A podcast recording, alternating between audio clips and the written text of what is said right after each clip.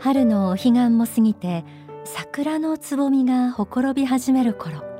この時期は進学就職転職転勤などなど慌ただしく新生活の準備を進めている方も多いことと思います。知らない環境に身を置き新しいこと新しい人間関係などが待っている。期待と不安も入り混じるそんな気持ちでいっぱいかもしれませんね。私も経験あります。新年度も特に環境は変わらないという方も春を迎えると気持ちが伸び伸び申請していく感覚ないでしょうか。心機一転してこれからの人生のことや未来のこといつもより少し積極的に考えられそうな。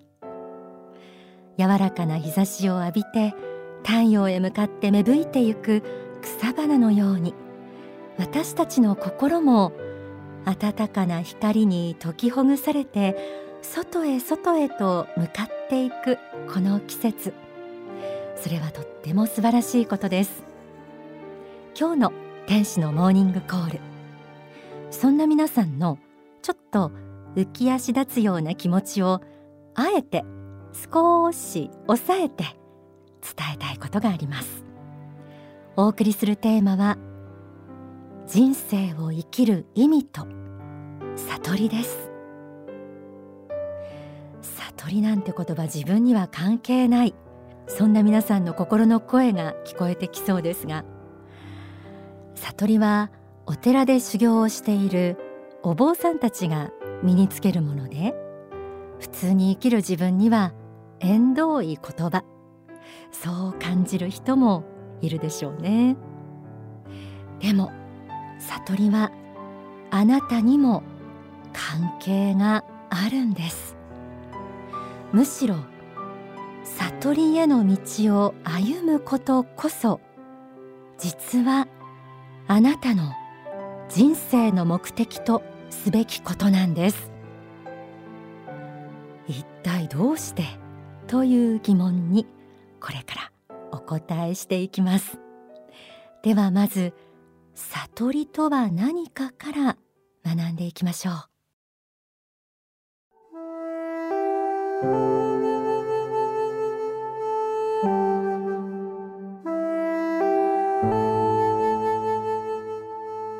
悟りという言葉は立身弁に我と書きます。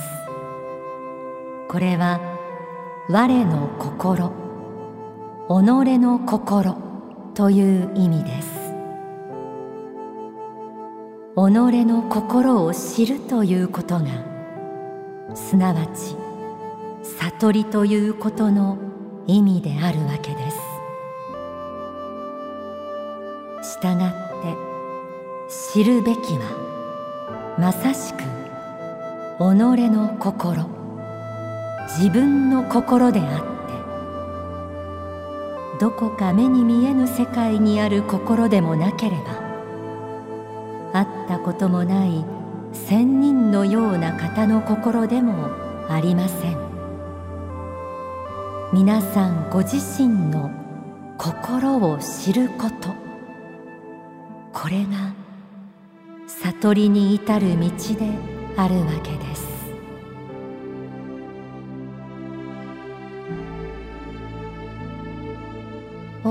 隆法総裁の書籍悟りに至る道から朗読しました。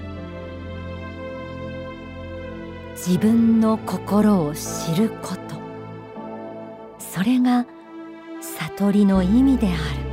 とありました。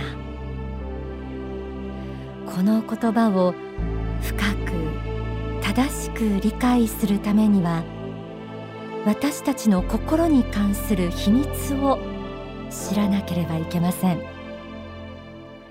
幸福の法という書籍にはこのように説かれています。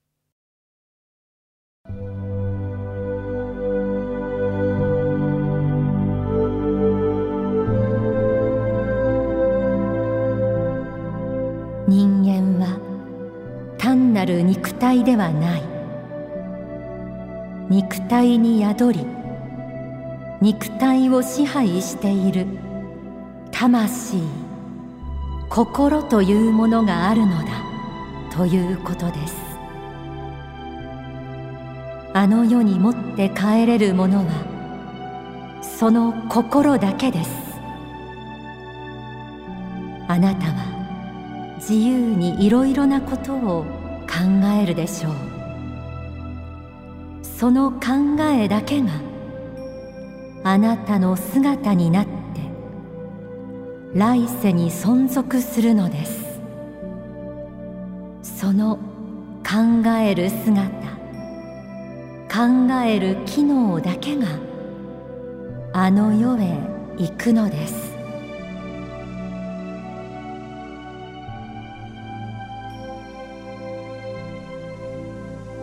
人間は実はあの世と言われる実在世界とこの世と言われる地上世界のこの二つの世界を行ったり来たりしている旅人のような存在です。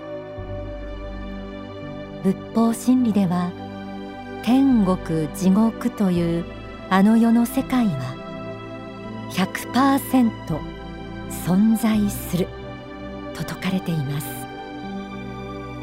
死んだらすべてが終わるわけではないということです。そして死んであの世に持って帰れるものは心だけ。家も財産も服もこの世の学歴も地位もあの世に持って帰ることはできません。自分の心こそが自分自身。そしてその心の状態が死後に赴く先を決めるのです。だから自分の心を知るという悟りがすべての人にとって大切なんです最後の法という書籍にはこのように説かれています。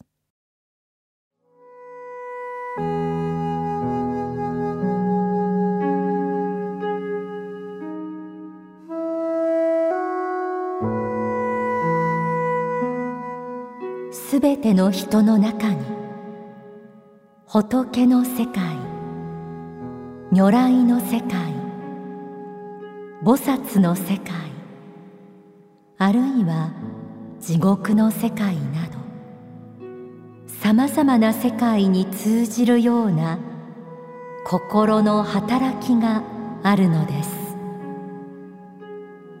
この自由性が与えられていることを知りそれを見事に自分の手中に置いてコントロールすることのできる境地が悟った人の徴です。私たちには等しく心の自由が与えられています。何を思うのも自由です。でも放っておいたら野放し。ここで大切な教えを確認します。心には波長同通という法則が備わっていることです。あなたが発した思いはこの世とあの世を貫いて天国にも地獄にも通じてしまいます。自分が今何を考えているか何を思っているか。それは良い思いなのか悪い思いなのか。これを日々点検しそしてコントロールすることが悟りへの道を歩むこと。書籍ブッダ最短の中で大川総裁は苦行難行で心のコントロールができるわけではない。決して非凡な世界や経験の中に悟りがあるのではないと説いています。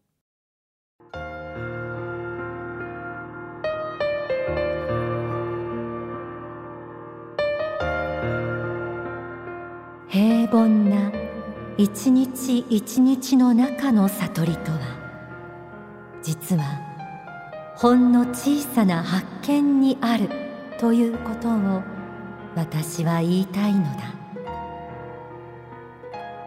天国の生活を日々思いにおいて描いて生きることだ。安らぎの世界のことを常に思い描いて日々を生きることだ。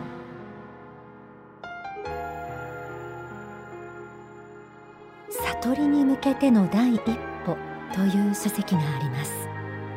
その中では悟りとは天上界に住んでいる人たちの心の状態をこの世に生きながら実現するということとも説かれているんです。天国に生きる人の心とは心にさざ波がなく丸く豊かで調和されている。優しさ祝福。周りの人を幸せにしたいと願う心で溢れています。限りなく透明で限りなく温かい。そうした気持ち。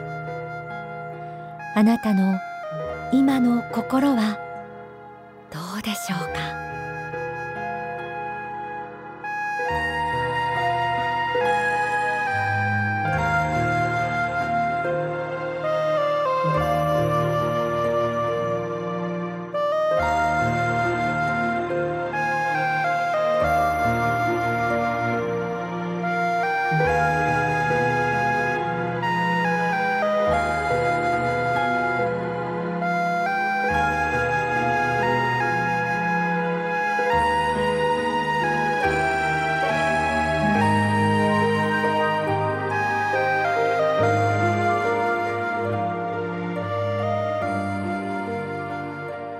これから始まる新年度。新しい環境や人との出会いの中で心が涙つこともあるでしょう。その時はどうか。この今の春の空気を思い出してほしいです。心を見つめるということ。心を良い方向へコントロールする。ということ。それが私たちの人生にとってとても大切なことであるということを知ってください。ではここで大川隆法総裁の説法をお聞きください。まあ悟りといえば広大無辺でさまざまな解き方説明の仕方はあるんですけれども第一点として霊的存在を無視しての悟りなるものはありえないしそして霊的存在としての自分はあるけれどもそれはまた広大な霊的な宇宙とつながっており霊的他の霊的存在ともつながっているんだということ共につながっているんだということを知らなくてはならない。天国地獄はまあ外の世界にあるわけでなくて自分の心の内にもあるんだということですね。心の心はいかようにも動く360度の方向に動くのだけれどもその心の針が霊界のどのような世界にも通じていくのだということです。また生きている人間としてその心の針を持っているとそれが他の人とも影響し合っているということですね。まあ、これを知らなければいけない。そしてそういう宇宙観を知った時に人は自分を愛するがごとく他を愛さざるを得ないいわゆるゴールデンルールですね、えー、自分がしてほしいように他の人になせという黄金律このゴールデンルールはここから導き導き出されてくるようになるんです。こうしてみるとさまざまな宗教の教えが一体何を意味していたのか。これが分かってくるように思います。それはもちろんはるかなる昔に個性を得た魂たちが生きている間に一つは肉体に宿った時にこの肉体を自分というふうに錯覚して字と他を分けて自我が強くなる。誤りを修正する必要があるということ。もう一つはその肉体的な自分というのが自分ではないということを悟ったとしても霊的な我というのも悟ったとしてもその霊的なる我が大宇宙の調和の中に生きているんだと共に慈しみ合う世界の中に生きているんだということを悟らればならないということ、まあ、こういうことを世界各国の本物の宗教は教えてきたんだというふうに思えるんですね。これを忘れて肉体的な自我感自己感に引きずられて生きて死んだ後に霊的存在が残った時にこの霊的存在が行くところがなくて地上世界をさまよい生きている人に取りついたりあるいは地獄界というところを作ってですねそこに光の差さない世界に生きている霊存在を作っているんですね。でこれを救うためにはどうするか。正しい世界観を教えること。正しい生き方を教えること。霊的に正しい人生観を教えること。そしてその正しい生き方に自分の思いを合わせていくこと、まあ、そういうことを教えていくことが必要なんですね。お聞きいただいた説法は書籍大語の法に収められています。この世に生きていながら天上界にも通じるような穏やかで美しい心を取り戻すことが悟り。このことを仏教では涅槃の境地と説いています。ただ日々さまざまな人と出会い仕事や家事に追われる日常の中で天国の心を維持するのはとても難しいですよね。今日は悟りについての基本のお話をしました。来週は心が波立ってしまった時どのように良い心境へ切り替えたらいいのか。どういう心構えがあれば悪い心が出てくるのを予防できるのか。といった具体的な心のコントロールの方法について幸福の科学の出家者の方に伺います。